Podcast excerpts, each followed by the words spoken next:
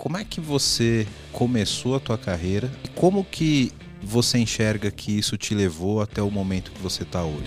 Hoje é uma cidade que tem um crescimento ano após ano muito acelerado já há mais de década. Mas a IBM está lá há mais de 100 anos. Eu nunca tinha ouvido falar de Camanais na vida.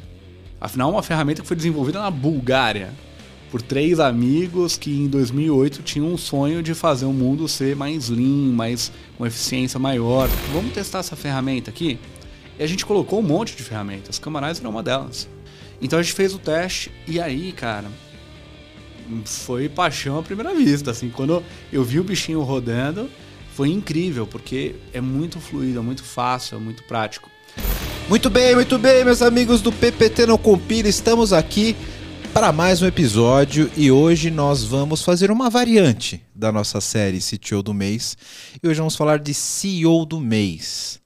Porque eu estou aqui com o Luan Oliveira, que é o responsável da operação da Cambanais Brasil e está aqui para contar toda a trajetória profissional dele, é, como que ele saiu desse mundo de tecnologia barra publicidade e se tornou aqui o cara que toca a operação de uma plataforma de, de agilidade no Brasil e tem, tem bastante coisa para contar aqui. Tudo bem, Luan? Tudo ótimo. Fala pessoal, prazer enorme estar no PPT Não Compila. Primeiro evento que eu participei da Cambanize lá na Jet Trends ano passado, em 2022. A gente se encontrou Verdade. com o pessoal lá e a gente vai contar um pouquinho dessa história hoje aqui. Isso aí. Quem, quem quiser relembrar, eu vou deixar o card aqui, que a gente fez uma transmissão ao vivo do PPT no Compila lá na Agile Trends. Foi quando eu tive o prazer de conhecer o Luan e a Cambanize. E ele vai compartilhar aqui com a gente hoje toda essa trajetória, como que ele saiu de um estágio na IBM e hoje como um diretor sócio de uma das maiores plataformas de agilidade e produtividade aqui no Brasil hoje. Acompanha com a gente que a história está muito boa. Bora!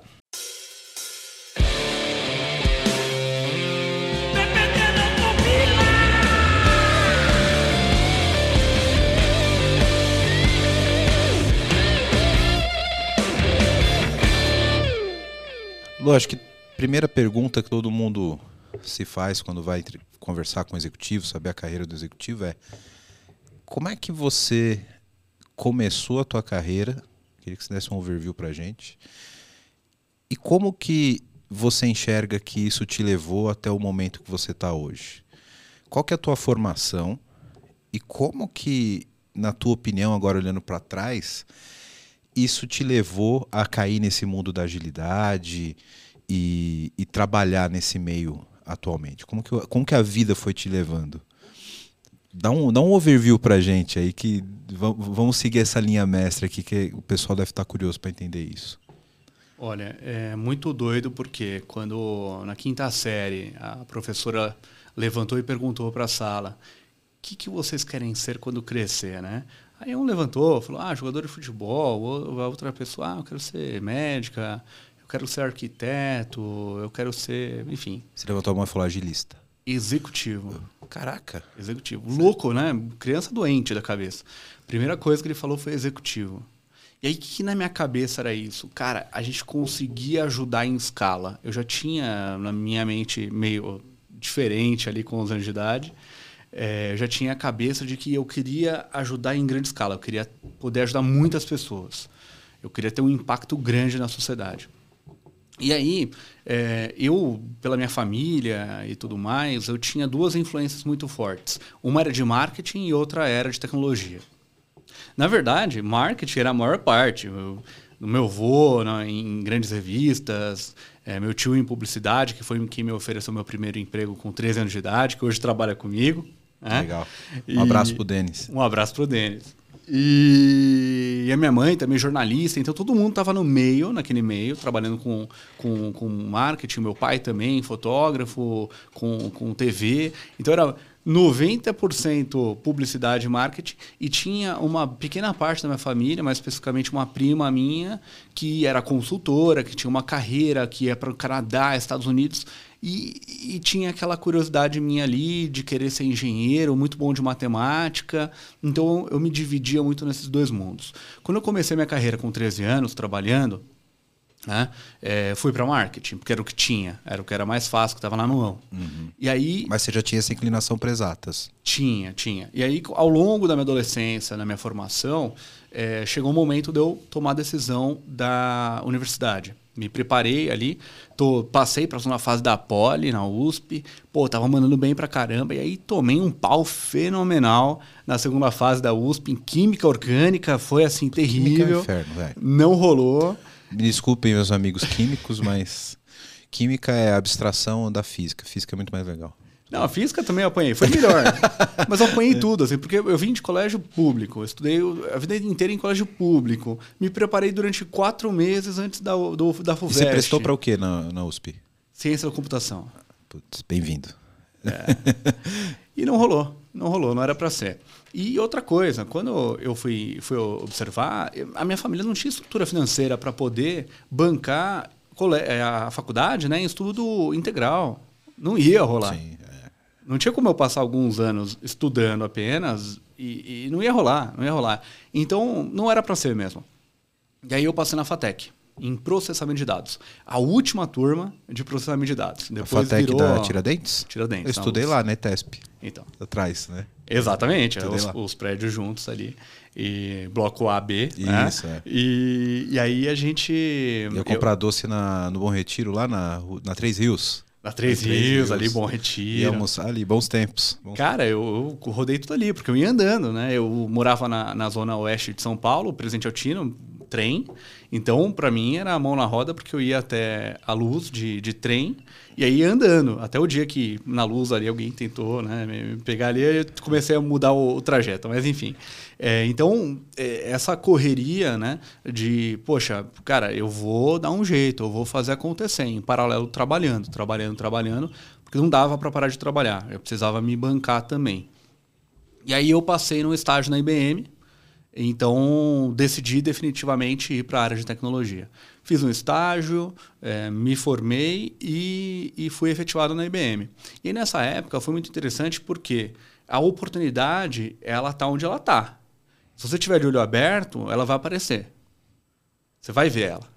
Então, na, na IBM, eu estava numa conta que eu estava trabalhando com o desenvolvimento de software e tudo mais.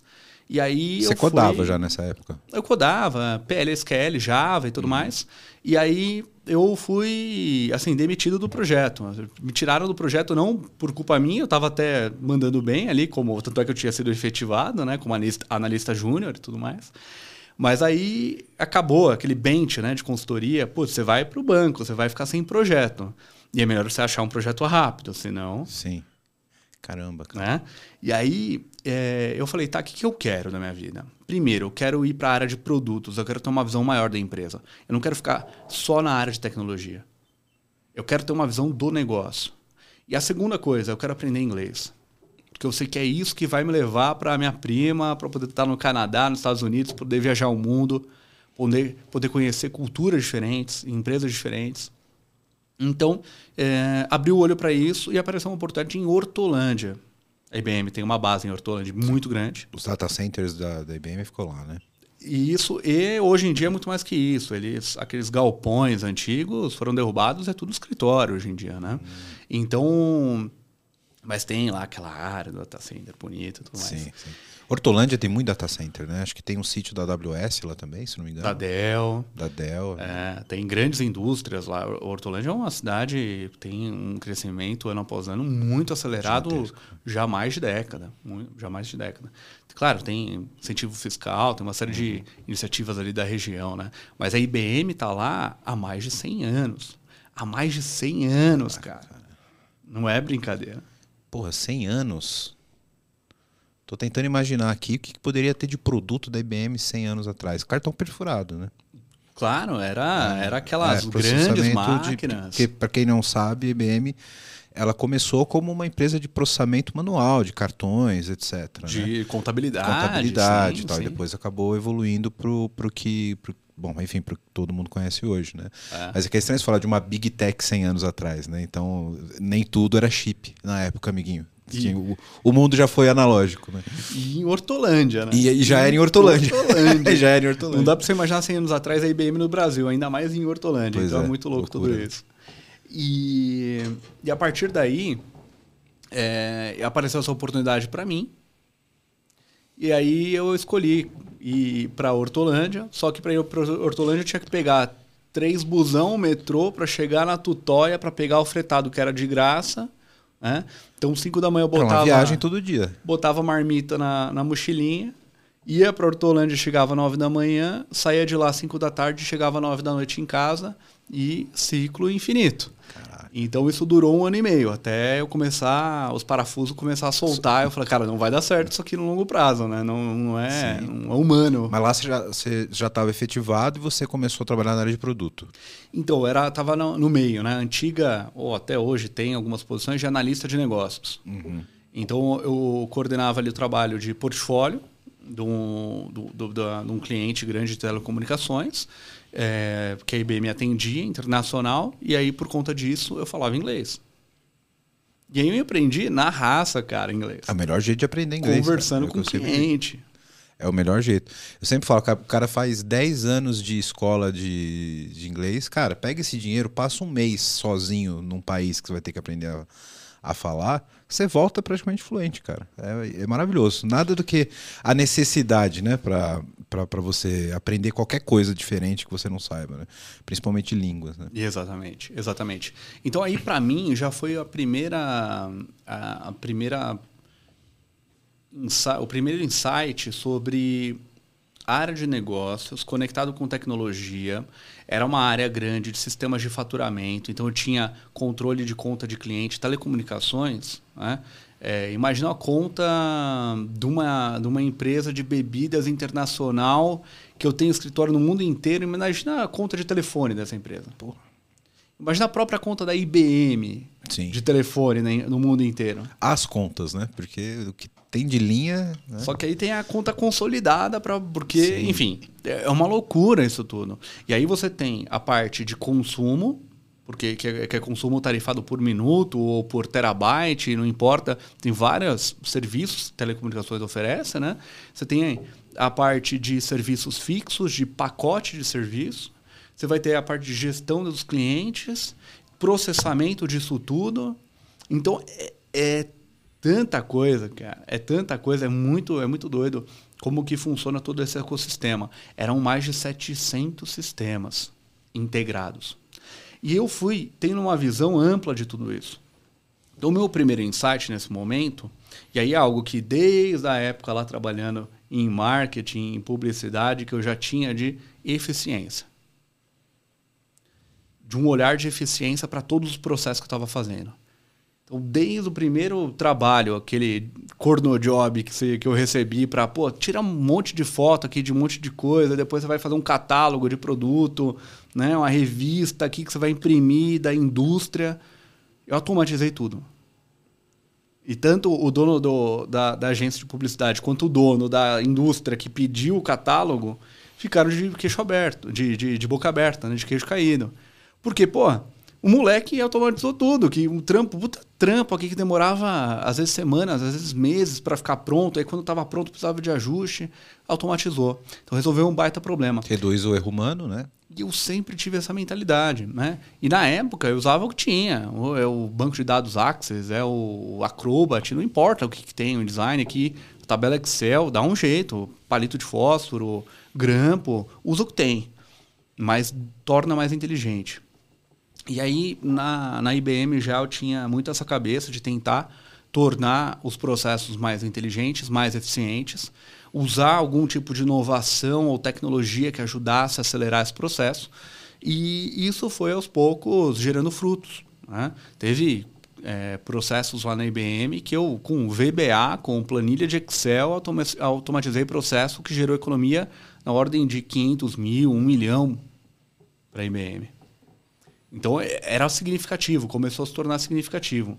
E a partir de tudo isso, você vê, desenvolvi meu inglês, desenvolvi uma série de projetos ali dentro, comecei a ter uma visão mais sistêmica e em paralelo a IBM e junto com esse grande cliente começou a adotar métodos ágeis. E aí foi o seu primeiro contato com esse mundo de agilidade? Na prática, sim. Na teoria, meu, minha tese de conclusão de curso, minha TCC, já foi um comparativo do PMBOK com o Scrum. Ah, então você já era entusiasta desde a da tua formação. Eu já tinha isso na cabeça, já via que tinha alguma coisa ali que era importante nesse contexto todo. E quando começou a ter essa conversa na IBM, eu pulei de cabeça. Eu falei, poxa, deixa eu entender melhor isso, como que a gente pode aplicar. Isso que ano, mais ou menos? Isso foi em 2013. De, de fato que a gente começou a aplicar uhum. os métodos, estabelecer os times ágeis, que na verdade a gente não mudou muito o design organizacional naquela época. Com os times que tinham, a gente começou a instituir práticas, né?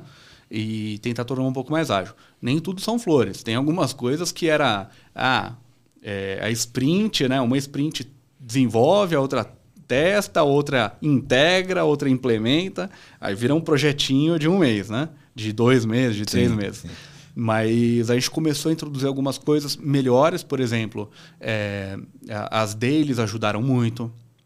Cadeia de ajuda, começamos a estabelecer cadeia de ajuda, começamos a estabelecer uma integração maior entre os times. E aí, quando foi em 2014, um ano e meio depois, é, uma outra área da empresa viu o que eu estava fazendo, que era uma área que cuidava não só do sistema que eu cuidava ali pequenininho, que eu era líder de time, mas uma área que olhava para os 700 sistemas do cliente. De ponta a ponta. Engenharia e arquitetura de ponta a ponta. E aí o cara olhou e falou: Meu, é muito legal o que você está fazendo. Quer vir trabalhar comigo? E eu fui trabalhar com ele. Um baita de um, um crânio. É, um cara PHD da África do Sul, que trabalhou em desenvolvimento legal. de capacete, aqueles é, yield, aquela, aquelas informações que vão no capacete do, Sim, da aeronáutica. O cara trabalhou em pesquisa para aquilo. O cara é um que baita de um crânio. E ele me chamou para trabalhar no time dele. E a gente começou a desenvolver automações e inteligências artificiais da época para poder tornar mais inteligente toda essa análise de sistema de ponta a ponta, entender é, lacunas dos projetos, lacunas nas interfaces entre os sistemas, nos requisitos que ali estavam, né, nos riscos desses grandes projetos.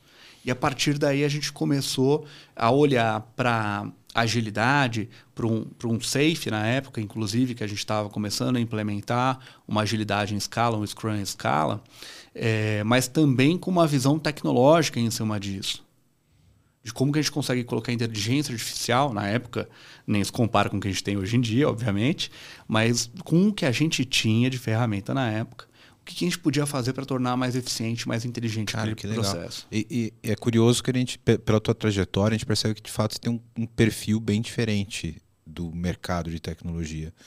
Porque geralmente os profissionais do mercado, eles se dividem em em perfis que são muito bem definidos, né? Então você tem o cara que é mais nerd de desenvolvimento, etc. Tem o cara mais expansivo que trabalha com agilidade, que está mais ligado a business, um analista e o, e o, perfil executivo. E meio que você passou por tudo isso ali desde o começo, né? Então você já veio com um perfil diferente que te abriu a cabeça para negócios por vir do, do marketing, publicidade, por ter esse primeiro contato. Então você já vem com uma cabeça diferente teve relevância no teu trabalho de desenvolvedor, com as automatizações, etc., que você, que você já fazia, mesmo no começo da carreira, e nesse momento você ainda se, se, se interessa por essa questão de gestão de times, de organização de times, com, com, a, com, com agilidade, etc. Né? Então, você passou pelas três disciplinas, aí, pelos três perfis, em muito pouco tempo. Quantos anos você tinha nessa época? Olha, em 2000 e essa, essa época que eu estou comentando foi entre 2015 e 2018, né, começo de 18. Então, vamos olhar para o topo aí. 2018, uh, eu estava com 29 anos. Então, você já, já, tinha uma visão bem, bem completa né, do, do mercado de TI, do, de produtos, de metodologia, e o que te capacitou aí a se interessar pela área executiva, né? É, sim, com certeza. Eu acho que eu estava no meu caminho, mas aí é, o que veio a seguir para mim mudou completamente a minha carreira, porque a, até aquele momento eu estava quase 10 anos na IBM, em 2018, e ao mesmo tempo a, IBM, naquele, naquele momento ali, por ser uma empresa tão grande, ela tem um mundo, universo de coisas ali dentro. É um mundo dentro dele mesmo, né, IBM, né, cara? Muito louco. Cara, tem todas as possibilidades infinitas que você pode imaginar ali dentro, de carreira, de capacitação. Na prática, você pode ter qualquer profissão e trabalhar na IBM. Né? Sim, é, é, incrível. Até hoje em, dia, hoje em dia você vê a parte de health tech que eles têm, de médicos trabalhando dentro Sim, da IBM. É, você pode qualquer ter virtualmente coisa. qualquer coisa, você pode ser qualquer coisa na IBM. Eu sou muito curioso, então naquela época eu estava estudando computação quântica também, que eles estão tem a parte de computação quântica, Legal. tem coisas incríveis, o Watson, tem coisas incríveis, mas ao mesmo tempo também é uma bolha. Porque você fica ali dentro, você começa a ficar. Uma alheio. bolha gigantesca, mas é uma bolha. É, porque você fica alheio ao mercado. Porque tem tanta coisa ali dentro que você começa a não, olhar tanto. E aí chegou um momento que, para mim, todo ciclo tem seu fim. Né? É, e aí, naquele momento, para mim, meu ciclo chegou ao fim. É, sou extremamente grato a tudo o que aconteceu. É, foi muito incrível a minha jornada na IBM. É, tem pessoas que, que eu amo, assim, que trabalham lá até hoje. E, e aí a gente, eu saí de lá e, eu fui para para uma outra consultoria uh, trabalhar com o desenvolvimento de um banco digital né, em um cliente. E, e nessa fase, para mim, foi muito disruptivo, porque eu saí é, de um modelo ali que era muito grande, era tudo muito grande, para ir para um universo um pouco menor.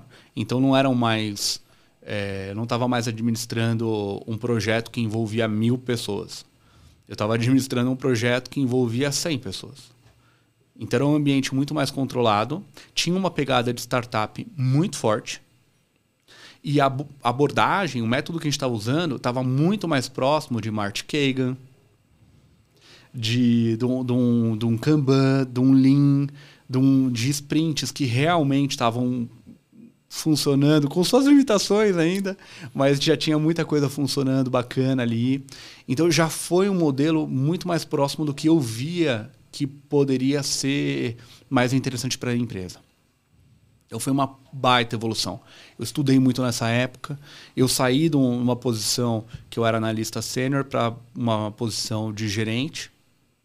E ali eu estava gerenciando algumas squads e tocando alguns times e conversando com, com o cliente, tendo relação com os sócios da empresa, tendo acesso a diretores, a pessoas que começaram a abrir muito a minha cabeça.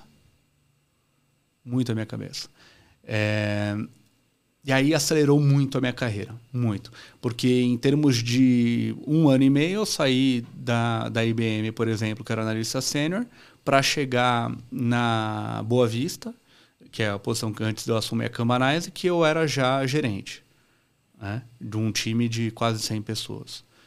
Então, quando você vê tudo que aconteceu em tão pouco tempo, foi muito acelerado e mudou muito a pegada de produto digital, de desenvolvimento de produto digital, é, de agilidade realmente na prática funcionando.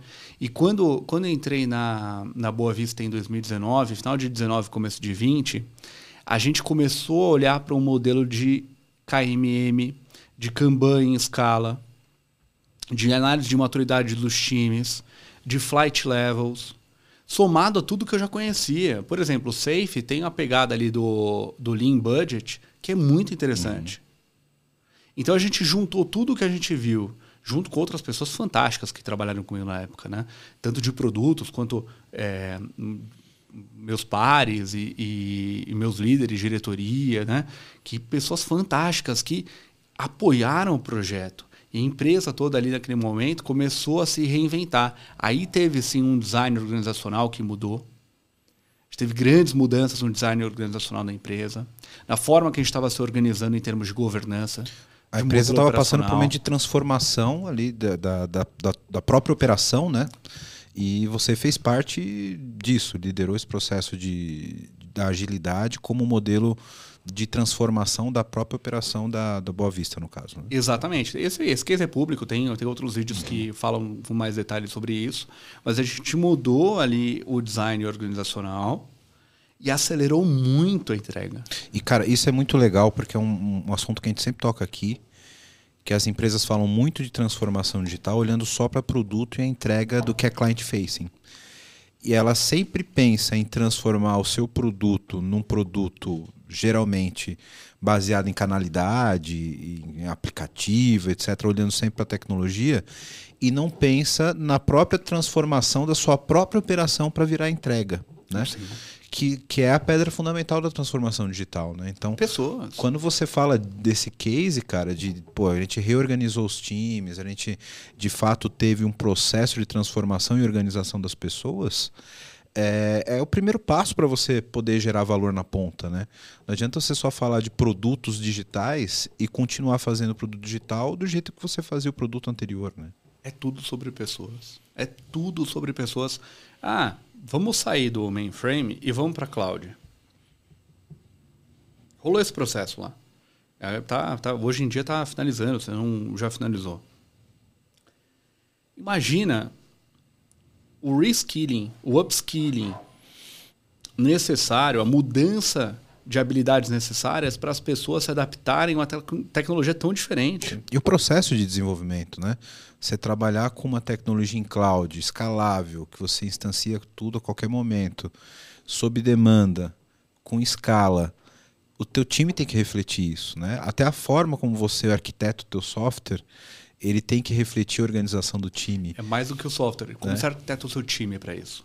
Exatamente. Como que você coloca uma pessoa que tem 60 anos de idade, pleno conhecimento do que ela fez a vida toda, que funciona bem para ela, e aí você traz essa pessoa para trabalhar com um moleque de 25 anos, com uma menina de 28 anos. Isso. Pega um cara lá... do COBOL, bota do lado do, do paiteiro, né?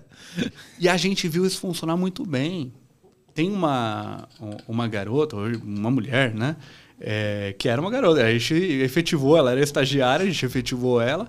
E, e eu acompanhei a trajetória dela.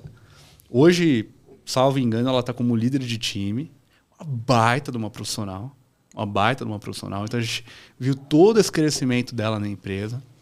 E, só que na época ela estava como júnior. Junto de um cara que era sênior, ela era Java Júnior e o cara era COBOL Sênior. E os dois interagiam muito bem. E a gente tentou criar esse ambiente onde as pessoas se respeitavam. Para mim, é, se eu for falar, Lua, qual que é a sua metodologia favorita? Cara, não tenho apreço, gosto, assim, só agnóstico, de verdade. Mas uma filosofia eu escolho. Método eu não escolho. Uma filosofia eu escolho. A filosofia Lean. Lean. Eu ia falar a mesma coisa, por cara. Quê? Eu sou, eu sou fã demais do Lean, cara. Mas por quê? Porque eu acho que ele prega... Qual que é a, a, a, o valor essencial do Lean que, que brilha o seu olho? Eu acho que a, a eficiência e o combate ao desperdício do Lean para mim é, é, é, maravilhoso, sabe?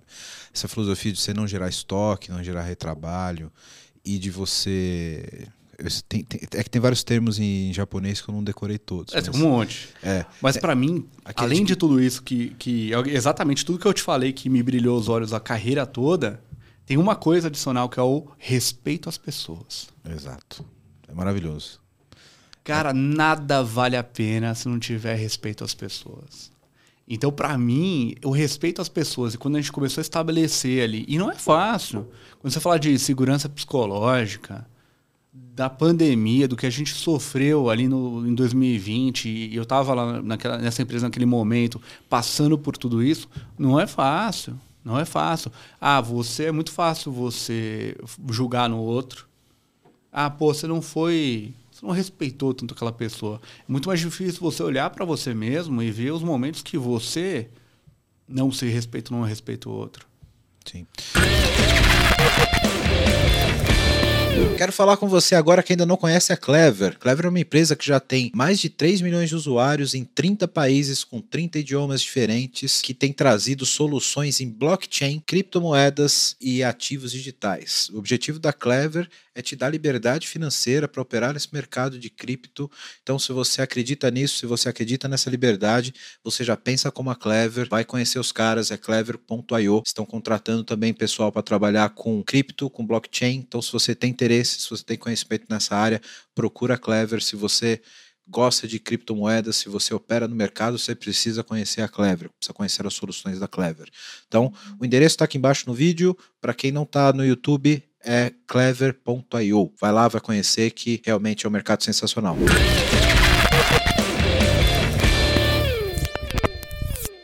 E, e, a nossa área de tecnologia, ela, ela tem um gap de gestão de pessoas, né, Lu? Então, eu acho que quando a gente consegue ter um time onde isso de fato encaixa, né, é, você consegue fazer a diferença, de fato, né? Porque é uma, é uma área onde é, é uma área, a área de tecnologia como, como um todo, ela é cheia de pessoas muito geniais em exatas, em tecnologias, etc., mas nem sempre na gestão humana das coisas, né?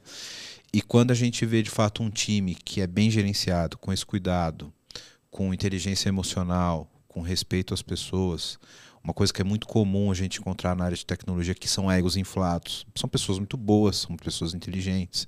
Então, saber lidar com isso, de fato, faz a diferença no resultado do time, né, cara? Eu acho que é, todo bom líder, todo bom gestor de tecnologia deveria olhar com isso pra, com muito carinho. Né? E eu acho que, como você disse, o Lean é uma fonte de inspiração maravilhosa para isso. Né?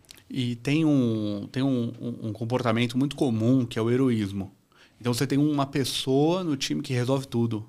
É verdade. É o, é o cara que eu faz tudo e que é insubstituível, é, né? É insubstituível, aquele cara que resolve tudo. Pô, manda para aquele cara que, pô, ele vai rebater esse problema.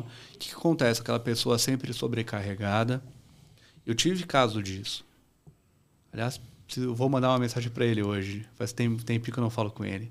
Eu tive um caso desse. Uma pessoa maravilhosa, uma pessoa pegada à família, pessoa muito gente boa.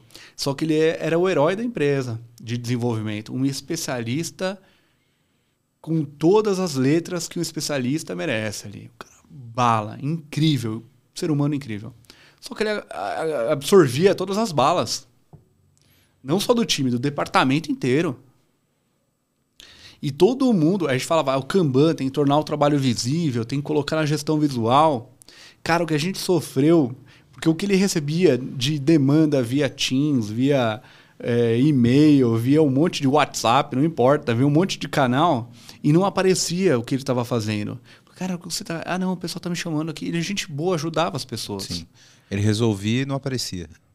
Isso. Né? E aí, mas a gente sabia. É o famoso herói oculto. Né? E, e, aí, qual que é o problema disso? Primeiro, essa pessoa teve burnout.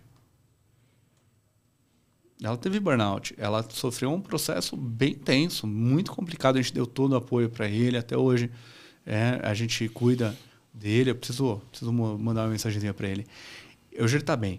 Mas, cara, você vê, essa pessoa acaba sendo, so, sofrendo uma sobrecarga que às vezes pode durar anos. Não, e, e, ficar e... naquela posição porque é confortável. Sim. E muita gente é, é recompensada por isso.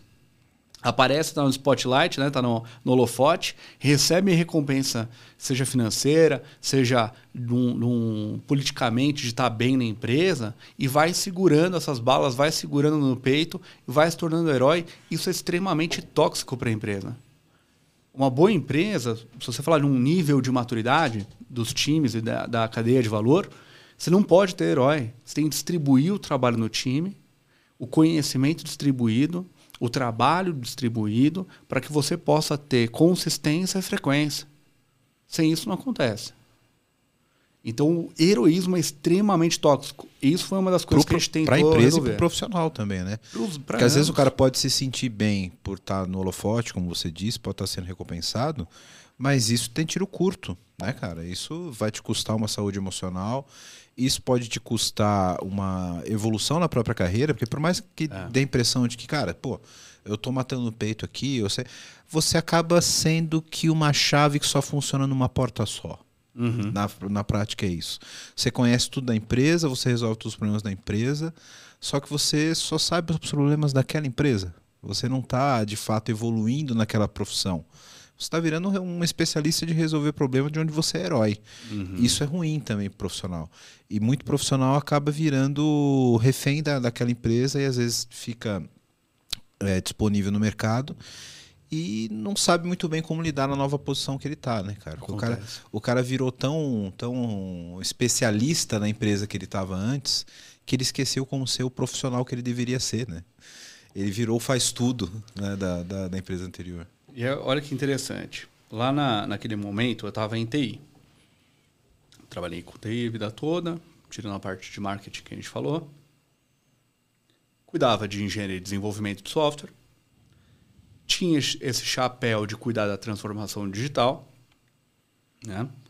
É, também tinha o chapéu de gestão de pessoas, que eu liderava diretamente. Então, é, era, eu tinha três chapéus ali que estavam pesados para mim. E a empresa começou a ver que transformação digital era um bicho que não podia ficar embaixo de TI. Porque se ficasse embaixo de TI, ia ser propriedade de TI. E quando precisasse tomar uma decisão difícil, ia estar envezado para TI. E é o que acontece na maior parte das empresas, né? E aí eu gerei um relatório, junto com todo mundo que estava naquele comitê, né, naquele grupo de pessoas que estavam trabalhando em cima disso. A gente gerou um relatório falando, isso aqui, esse bicho chamado transformação digital, devia estar embaixo de RH. Pode, pode estar embaixo do financeiro, pode estar embaixo do RH, tem outras estruturas que ficam embaixo de operações. Varia de empresa para empresa. Mas embaixo de tecnologia não é legal, não.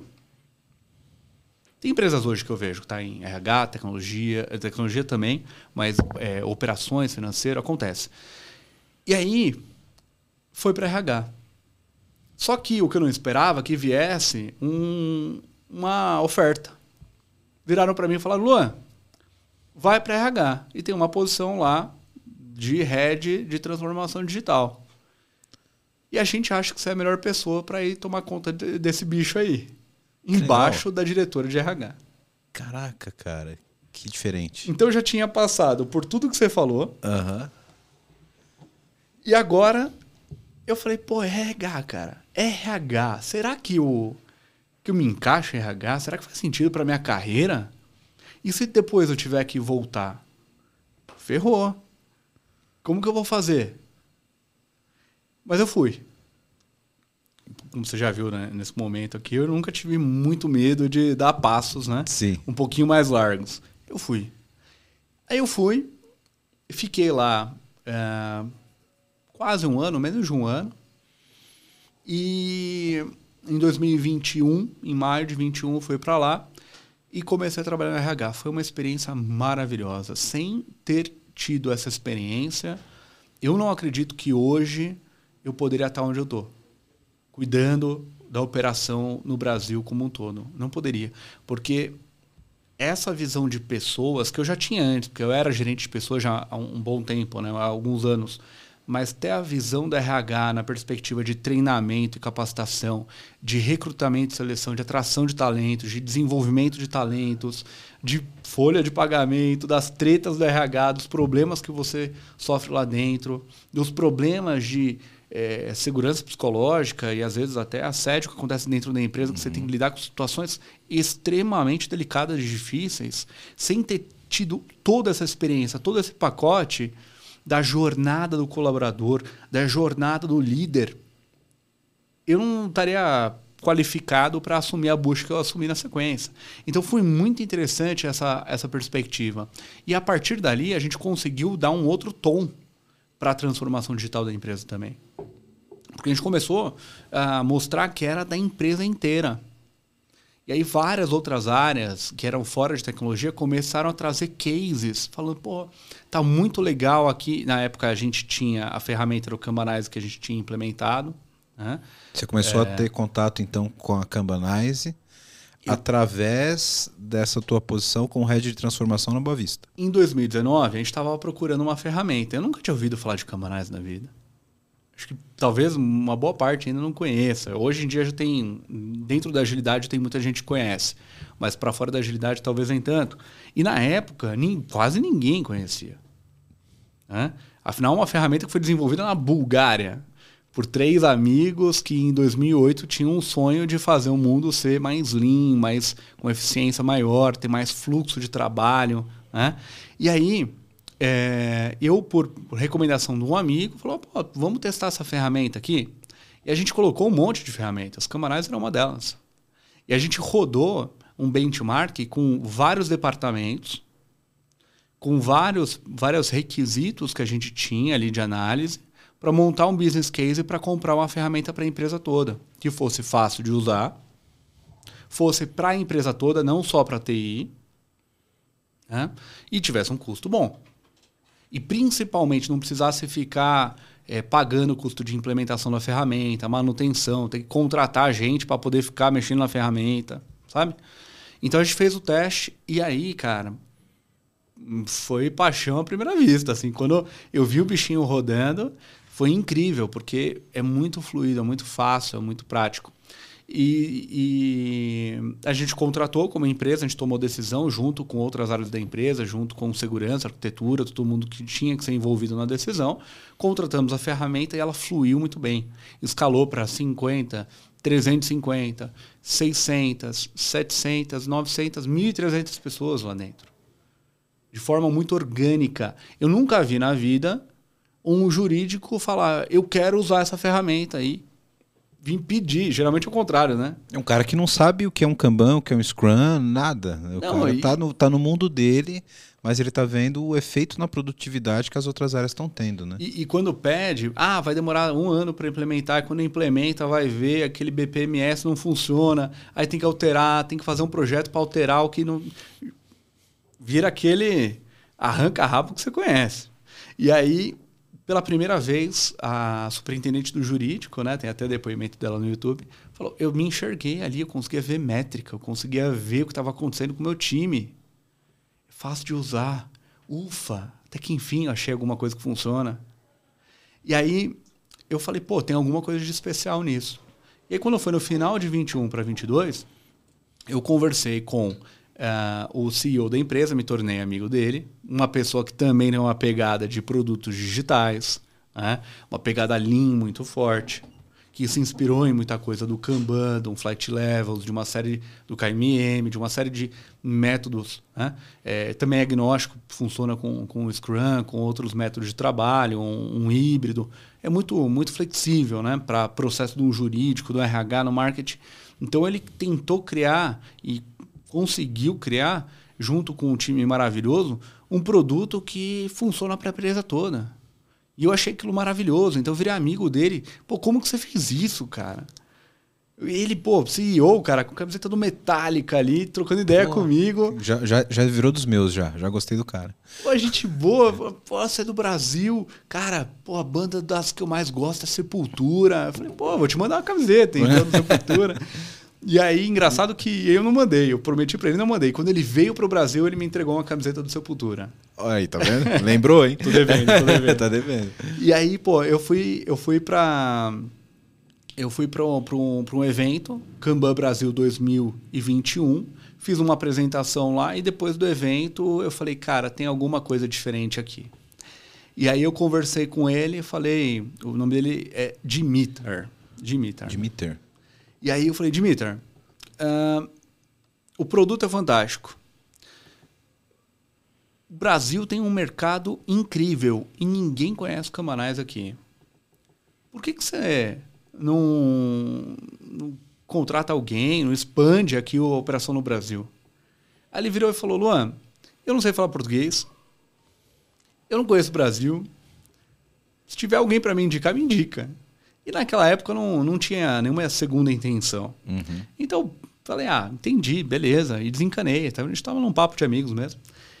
Aí depois, uns, uns dois meses, voltei a falar com ele e fiz a mesma pergunta. Ele deu a mesma resposta. Aí eu já tinha uma intenção diferente. Falei, pô, cara, se por exemplo assim, eu me indicasse eu mesmo. Se por acaso, assim, um cara que você conhece, que gosta de sepultura. Aí ele virou e falou: Cara, seria um maior prazer, mas primeira coisa, a gente nasceu tudo na base da amizade, da confiança, da transparência. E hoje você é meu cliente, então vamos ver como que, primeiro, com a empresa fica isso. Aí eu conversei com a minha chefe na hora, liguei para ela, pô, tô com essa ideia doida aqui. Se quiser, dois passos para trás e encerro esse papo agora. Aí ela, não, pô, eu acho que né, todo mundo tem é dono da sua própria carreira. Pô, que visão maravilhosa, né? Ouvir isso de um gestor RH. É, é valoroso demais, né, cara? É. E eu, graças a Deus, tive mentores, líderes fantásticos na minha carreira que sempre me impulsionaram para ser protagonista da minha carreira. Né? Sempre aprendendo uma coisa diferente, sempre me desenvolvendo, sempre ajudando outras pessoas que estão ao redor. Eu acho que foi isso que me permitiu chegar nesse momento que eu estava nessa história. E aí, conversei com ele, a gente foi desenhando o um modelo. A princípio, era uma representação comercial no Brasil, já tinha um monte de parceiro no Brasil. Eu falei: não, eu não quero competir com esses caras, eu não quero dividir mercado, eu quero juntar o mercado. Eu quero fazer as pessoas fazerem algo bacana juntos. Né? Eu quero pô, que a gente se junte nos eventos, nos lugares e faça coisas bacanas juntos. É muito mais legal. Chega de fragmentação. Então já tinham outras pessoas que representavam a Cabanais e você ia ser um cara mais que representaria também a, Exato. a, a marca. Já né? tinha umas dúzias ali. E não era isso que eu estava buscando. Eu nunca. Cara, pô, é, graças a Deus sou palmeirense, né? Graças a Deus para você. Tô tranquilo, tô é? bem, tô feliz. Mas, cara, nunca briguei com amigo meu nenhum por causa de time. Né? É, nunca briguei por causa de política também. Sou um cara, puta, acho que sou mais do que a verdade está no meio. Equilíbrio. Meu avô me disse desde pequenininho, cara, sal demais, açúcar demais, qualquer coisa demais faz mal. Então sempre foi uma pessoa que buscou o equilíbrio, né? E então assim, para mim, é, eu queria juntar, eu queria agregar, eu queria construir algo que fosse legal para a comunidade de agilidade, para a comunidade é, de gestão, para a comunidade de liderança, para a comunidade de empreendedorismo, que a gente pudesse se juntar e fazer alguma coisa bacana juntos. Né? E, eu acredito fundamentalmente nisso. De verdade. E aí, a partir daí. Isso é o core da ferramenta que você ia trabalhar, né, cara? Exato. Não tem como ser diferente, não tem como não vir com esse espírito. Né? Exato. Né? Aí quando você olha, pô, eu falei, pô, essa ferramenta realmente ela, ela segue isso, porque você vai querer usar, por exemplo, o KR, você consegue usar. Você quer usar o Balanced Scorecard? Você consegue. O Roshin Kanri japonês, dá para usar também. Gestão por diretriz também funciona. Então, ele é agnóstico a tudo isso, ele é equilibrado. Ele parte do princípio, que é o mesmo princípio que eu tenho, que é você ser o que você é hoje e você melhorar um pouquinho a cada dia. Então, é, seguindo esse princípio, para mim fez muito sentido sair de uma empresa eu estava muito bem estabelecido, que eu tinha pessoas maravilhosas que trabalhavam comigo naquela época. E pular para uma aventura empreendedorista. Eu abri um CNPJ novo no Brasil, me tornei um, um representante legal de uma empresa na Europa, na Bulgária, assumir uma série de responsabilidades que não são triviais. Quem já passou por isso sabe do que eu estou falando.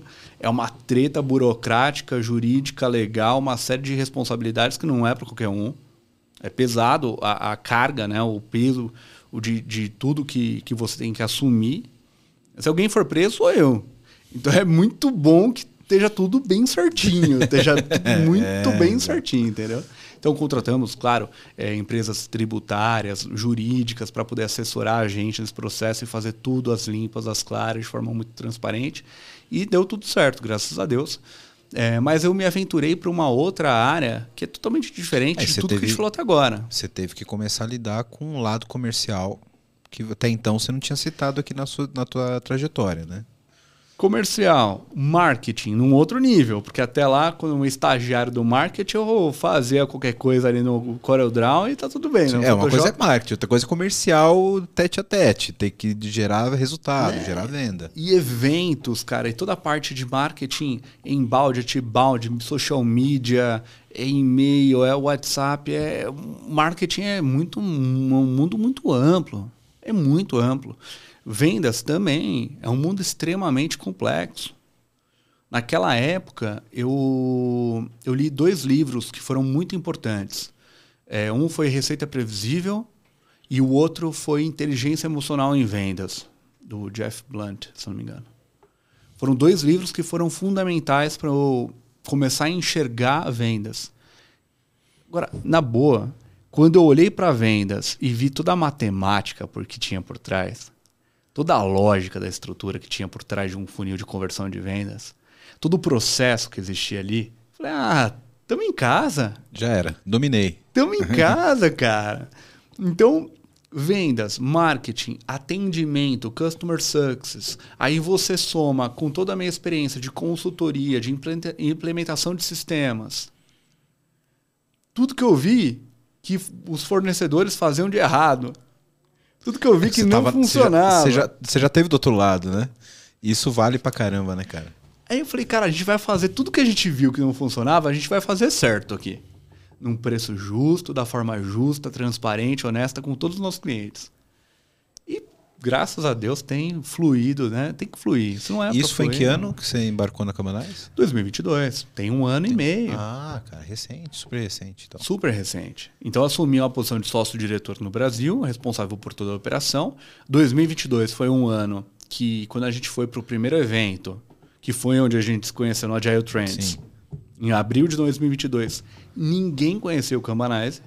Quando a gente chega no Agile Brasil 2022, a gente tem o reconhecimento, o pessoal todo fala, ah, vocês estão em todo lugar. Que legal. Vocês estão em todo lugar.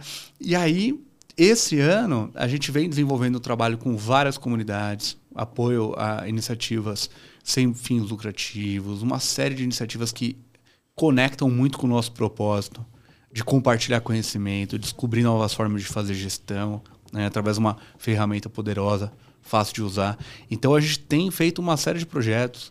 Eu, assim, eu não sei no que, que vai dar essa história toda ainda. Mas até, até aqui, até agora, eu não poderia estar mais feliz com a minha carreira, com o time que a gente montou, com os processos que a gente montou como Kanbanize Brasil, que são diferentes, né? Quando você olha para a cultura búlgara, ela é um pouco diferente da cultura brasileira. Só um pouquinho, mas tem suas diferenças. Só é? pouquinho, quase nada. A gente foi para lá, inclusive, em junho. Que legal. A gente foi para lá, ficou 10 dias lá, é, conheceu, foi, foi ter uma parte de um encontro é, global do, do, do, estratégico, né? E teve uma parte dos partners também. Então tem, tinha gente de todo lado, né? Estados Unidos, Canadá, México, Itália, Espanha, é, Inglaterra, África do Sul, Alemanha, Polônia, Turquia, por aí vai, por aí vai. Que legal. Itália. Até, até brinquei com os italianos lá. Falei para eles, eles estavam todos elegantes em seus belos ternos, né? Ah, cara, o que você faz no terno, a gente faz no chinelo. Entendeu? É isso aí, pô. Aqui é, aqui é roots, mano. Aqui é Brasil. A gente faz a mesma coisa que vocês fazem, cara. Só não precisa dessa pinta toda. Só não tem esse terno e esse vinho bom que vocês têm. Aqui nós vai de bermuda, havaianas e cerveja gelada. E vai que vai. E vai que vai. E vai que vai. Então a gente teve um reconhecimento muito forte lá fora também. É, esse trabalho que a gente vem desenvolvendo com a comunidade, com as pessoas sabe? Muito, muita consistência, muita dedicação. Não é fácil, é bem intenso. Quem está no time sabe como é. Mas eu não poderia ser mais grato hoje com tudo que a gente vem fazendo. Que legal. Cara, e a tua história é muito legal porque tudo, tudo foi dando. Apesar de, de parecer uma área aqui, outra área ali, meio errático, acabou que tudo convergiu para você ter o perfil e ter experiência em tudo que você precisava para estar onde você está hoje, né, cara? Teve uma vez que eu brinquei aquele, aquele filme Como Ser um Milionário, né, do indiano, Sim. que tudo que aconteceu na vida dele eram as respostas da per, das perguntas é, do show do é, milhão. Verdade, verdade, verdade. E para mim é um pouco dessa sensação é verdade, de que tudo que aconteceu Sim. na minha vida, tudo que eu tive que passar foi um aprendizado para poder lidar com os desafios que eu tenho hoje. Exato, porque cara, você passou por marketing, gestão de pessoas, transformação digital, desenvolvimento de software.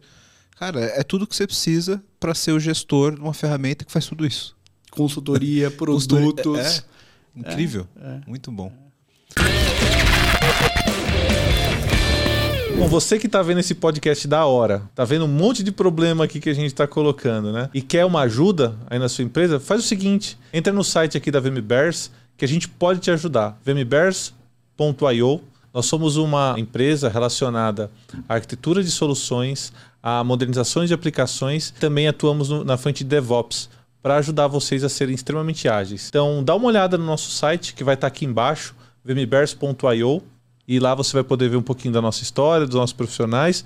E aproveitando, se você for um profissional da área de tecnologia, que tá afim de trabalhar numa empresa legal, um monte de colega gente boa e tecnologia de ponta, manda um e-mail para peoplecare@vmbears.io. Aí já. Agora eu quero meu show, velho.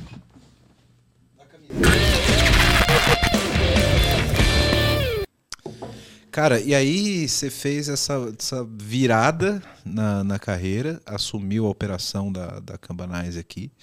E como foram esses primeiros momentos?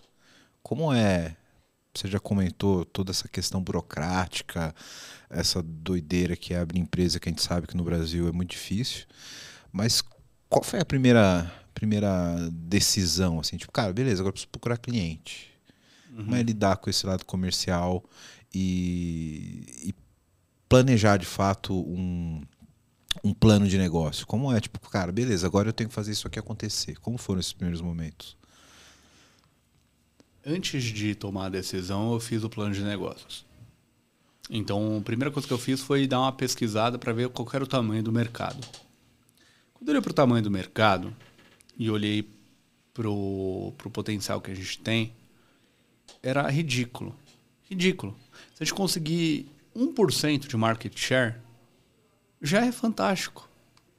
O Brasil, ele tem tanta oportunidade, tem tanta empresa grande. A gente fez o tem uma coisa que você faz em vendas que é o ICP, Ideal Customer Profile, perfil ideal de cliente.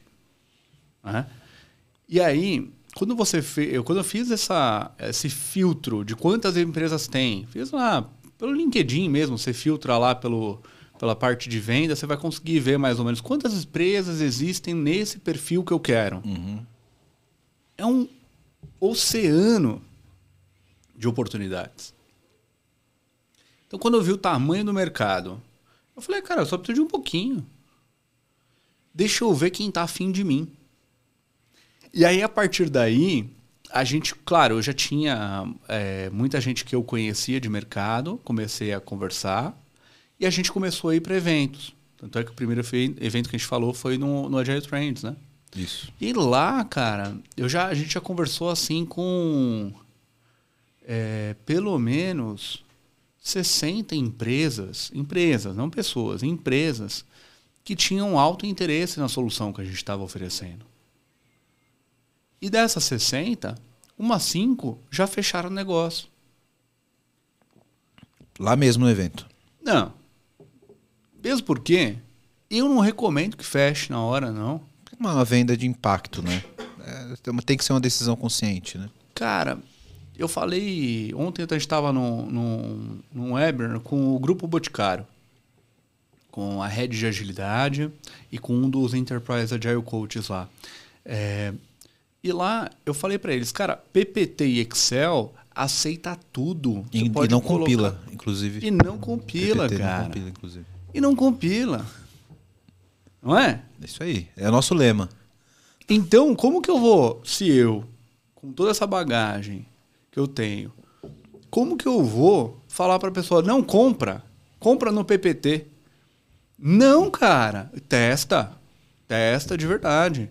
Porque eu sei que a nossa solução que a gente oferece hoje, ela é muito superior do que eu vejo no mercado. Ela é completa. Só que no PPT, meu amigo, todo mundo tá de igual para igual ali. Depende do qual que é o layout mais bonito que você usou naquele dia. Sim, sim. Então, coloca na prática. Então, a gente faz um plano ali do, do cliente testar, bonitinho, para depois fazer uma aquisição. Então, sim, levou ali algumas semanas para o pessoal converter, comprar, mas comprou. E tudo isso muito por conta é, do, do, do, deles testarem. E tem uma outra coisa, que é não forçar realmente a venda com ninguém, cara. Se é forçado, é melhor não, não acontecer. Então, tem cliente, eu falei agora 5, mas agora eu tô lembrando, foi mais de 10. Por quê?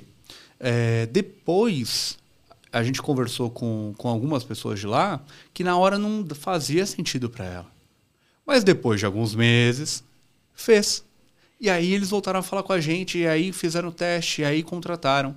Então você vê, cara, como eu falei agora há pouco, respeito às pessoas em primeiro lugar.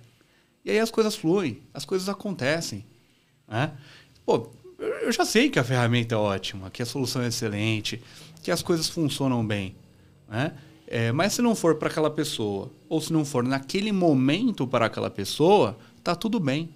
Você já está na cabeça daquela pessoa para o momento que ela precisar, ela já te tem como referência. Exato. E isso é muito bom, né? Porque você já começa a criar autoridade nesse tipo de mercado como uma ferramenta que de fato resolve esse problema. E, e, cara, eu como sou do mercado de tecnologia e trabalho com transformação digital já há muitos anos, sei que existem diversas ferramentas nesse mercado, né? Algumas aí líderes de mercado e que dá um trabalho do caralho para trabalhar com essas ferramentas, sim, né? Sim. E, e, e, um dos diferenciais que vocês têm é justamente essa facilidade, né? Esse, essa experiência do cara que está trabalhando com a ferramenta ser mais simples, né? Não é não é incomum você ter um COI dentro de empresa para cuidar de ferramenta de agilidade. Tem, né? tem. Tem cliente nosso que tinha, por exemplo, três pessoas para cuidar da ferramenta, para customizar, da manutenção e melhorias e tudo mais. E aí é, esse cliente falou, ah, eu vou substituir por uma pessoa para o Kanbanizer, tá? Eu falei, não precisa, não precisa. Tem cliente nosso que tem duas mil pessoas usando o software e elas não têm uma pessoa, tem meia pessoa, nem isso. É uma pessoa que às vezes tem alguma coisa ali que precisa fazer, porque a gente tem uma estrutura de governança federada. Hum. Você, no topo, você vai ter algumas coisas globais que você faz de administração, mas você, dentre esses guarda-reios, você vai delegar para as departamentos, cadeias de valor, gerentes médios poderem ter autonomia dentro de um guarda-reio, terem autonomia para configurar o que eles precisam para os ambientes deles. E aí cada área consegue fazer sua configuração, mesmo um jurídico da vida. Né? Não, sem, o cara consegue sem modelar... demérito nenhum para o jurídico, mas usando como extremo de uma área que não é tecnológica, Sim. não é técnica. Demérito né? nenhum, porque eu nunca conseguiria escrever uma petição. Exatamente, exatamente, exatamente. E, e, aí você consegue ter essa flexibilidade de ter métodos diferentes e adaptar o, o fluxo de, de, de atividade, dos processos de acordo com a necessidade de cada área, né, cara? Isso é exatamente, exatamente. Então, assim, é, a sua pergunta inicial ali foi sobre qual eram os meus medos, né? Cara, eu tento vencer os desafios da minha vida de forma mais matemática possível. Então, quando eu olho que eu tenho um baita num produto como esse, que eu tenho, tô construindo aqui um time fantástico, tô começando, tava começando a vir pessoas para o meu time que eu falava, cara, essas são as pessoas que eu confio, que eu sei que vão estar tá junto comigo, que se eu cair para trás vão me segurar, que sabem que eu vou segurá-las também. E aí quando eu olho para o mercado, um evento, por exemplo, que a gente conseguiu, de todo mundo que a gente conversou, 60 qualificados, 60 empresas dentro do perfil que eu queria, é matemático.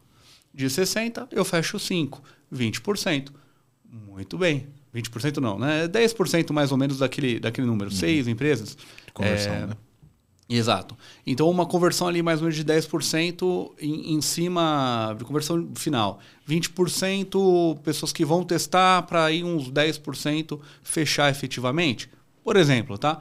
É, cara, é matemático. Então, eu já sei para o desafio que eu tenho do meu business plan, do meu plano de negócios de três anos, quantas empresas que eu preciso colocar para dentro do meu funil, que precisam me conhecer, que eu preciso conhecer elas, que eu preciso ver quem que bate o santo comigo, quem que está afim de jogar esse jogo, quem que está realmente interessado, ter micro compromissos.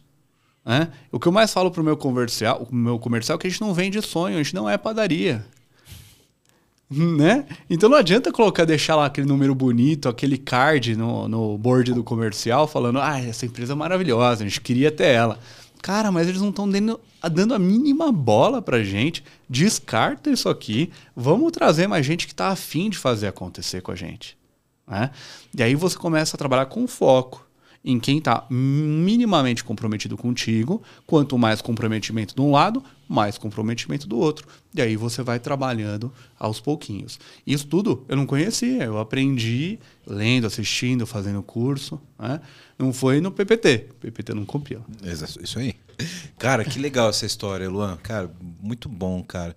Eu queria pedir para você é, dar um recado para a galera que vem desse mundo de agilidade, de produto, que transitou ali também na área técnica, etc. E que vai ouvir tua história, vai te ter como uma referência de sucesso de carreira, né? Pra, a trajetória incrível que você tem. E o que, que você diria para esse cara hoje, é, que está ouvindo a gente? A gente sempre pede para os nossos convidados da, dessa série que dê um conselho de carreira para essas pessoas. A gente estava até comentando fora do ar, o pessoal da área técnica sempre tem uma referência muito clara, que é o CIO, o CTO, etc. Mas, mas quem é o, o C-level do, do cara de produto? Quem é o C-level do, do cara de agilidade, por exemplo? Né? Então, tem algumas referências meio perdidas aqui no meio do caminho. E esse pessoal precisa de uma referência muito clara de, de, de um DTO, por exemplo, um cara de, de, de, transformação digital. E você é um cara que está aqui, que a gente trouxe para contar essa história justamente porque é uma referência nesse sentido. O que, que você diria para esse, esse pessoal desse mercado e que quer se desenvolver e ter uma trajetória bonita como a tua? A gente ouve muito sobre abraçar árvore, né? Por exemplo. Sim. Isso é então, é verdade. Isso, é, inclusive, é piada do pessoal técnico. Com... É ou não é? com... é claro, é. É ou não é? Eu confesso que eu dou uma risadinha, mas. Tipo, é com respeito, é com respeito. E, e, e, do outro lado tem o lenhador também, né? Sim, sim. Que vai descer o machado e fazer acontecer, não importa quantos corpos fiquem no caminho. Sim. Então, para mim, o que, que eu falaria para essa galera é o caminho do meio, é o equilíbrio. Não é você ficar só no mundo da fantasia, nem passar por cima de todo mundo para conseguir o que você quer. É você, primeiro, saber onde você quer chegar. Tem espaço para todo mundo. Graças a Deus, esse país é um país maravilhoso. Tem um tanto de oportunidade que cabe todo mundo. Cabe o sonho de todo mundo nesse país. Se a gente respeitar um sonho do outro. Então, saiba qual é o seu sonho, saiba onde você quer chegar respeita o amiguinho, se respeite e trabalha, cara. Consistente. É que nem academia. Tá cheio de gente querendo, sonhando com academia, sonhando com o shape do verão, mas não acorda cedo para ir para lá. Então, é saber onde você quer chegar, é saber o que, que você quer, qual que é o seu sonho, qual que é a sua praia, aonde que você é bom, aonde você ajuda o mundo, aonde você ajuda as pessoas. Respeita os amiguinhos e trabalha consistentemente que você vai chegar lá. Muito bom, cara. Show de bola. muito bom. Cara, muito obrigado pela, por ter aceitado o nosso convite aqui de compartilhar essa trajetória fantástica aqui com, com, com o PPT no Compila. Porra, é, é, eu queria que você deixasse aqui um, um mais informações para a galera que quer conhecer a ferramenta, o Kanbanize. O cara que quer experimentar o produto, tem essa curiosidade. A gente deixou aqui bem no ar para a galera. É, é, que não é o foco falar da, da ferramenta, falar da, da, tua, da, tua, da tua trajetória, mas muita gente deve ter ficado curioso, ter ficado interessado. Como é que pode procurar e, e ter mais conhecimento sobre a plataforma? Camarize, como eu comentei antes, a nossa missão é descobrir novas formas de fazer gestão e compartilhar conhecimento através de ferramentas poderosas e fáceis de usar. Então, se você digitar Kanbanize no Google, na internet, até no chat GPT, Kanbanize, K-A-N-B-A-N-I-Z-E, Kanbanize. Você vai encontrar um blog com centenas de artigos sobre agilidade. Você vai encontrar lá um canal, teste gratuito agora mesmo. Em breve, é spoiler, hein? Opa, primeira mão. Vinheta! Pode falar. Você vai, você vai encontrar até um nível de maturidade organizacional, um, um assessment, uma avaliação do seu nível de maturidade organizacional. Pô, isso é legal, hein? É entendeu?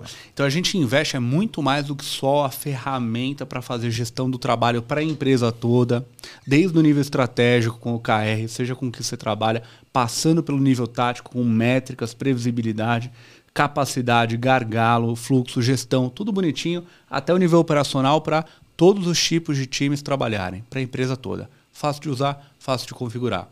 Então tem tudo isso lá, mas é muito mais do que a ferramenta. É o que vem por trás, né? as pessoas, os agentes da mudança que fazem tudo isso acontecer. Então, se você quiser experimentar, tem lá no site, Nós somos super acessíveis. Então, quiser conversar com a gente no LinkedIn, nos eventos que a gente vai estar. Agora, segundo semestre, pode falar os eventos que a gente vai estar no segundo semestre? Claro, por favor. Vixe, será que eu lembro de todos? a gente vai estar uh, no Agile Gov, semana que vem. A gente vai estar no Kanban Brasil, HDI Experience. A gente vai estar na Jornada PAN.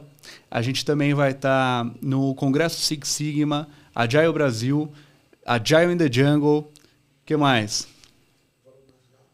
Fórum Nacional Lean evento do PMI no Rio Grande do Sul, evento do PMI em Belo Horizonte. Então a gente vai estar em uma série de eventos diferentes junto com vocês. Venham encontrar a gente, seguir nas redes sociais, pode ganhar ingresso também, tá? Acompanhe a gente lá que a gente distribui ingresso para a galera também poder prestigiar quem às vezes não tem condição de, de participar.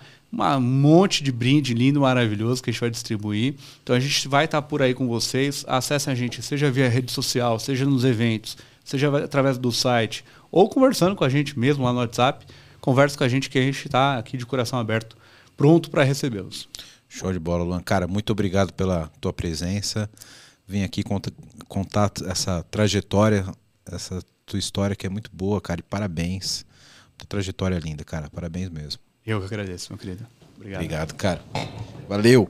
Você que acompanhou a gente até agora, obrigado pela sua audiência. Compartilhe esse episódio com alguma pessoa que você sabe que trabalha com produto, que trabalha com agilidade, quer saber mais sobre uma história, é, uma boa trajetória de, de, de carreira e que quer entender mais sobre esse mundo de gestão de pessoas, de agilidade e valorize o criador de conteúdo, porque dá trabalho fazer essa, essa bagaça, seja o PPT no Compila, seja qualquer outro criador de conteúdo, valorize, compartilha, deixa o like, deixa o seu comentário.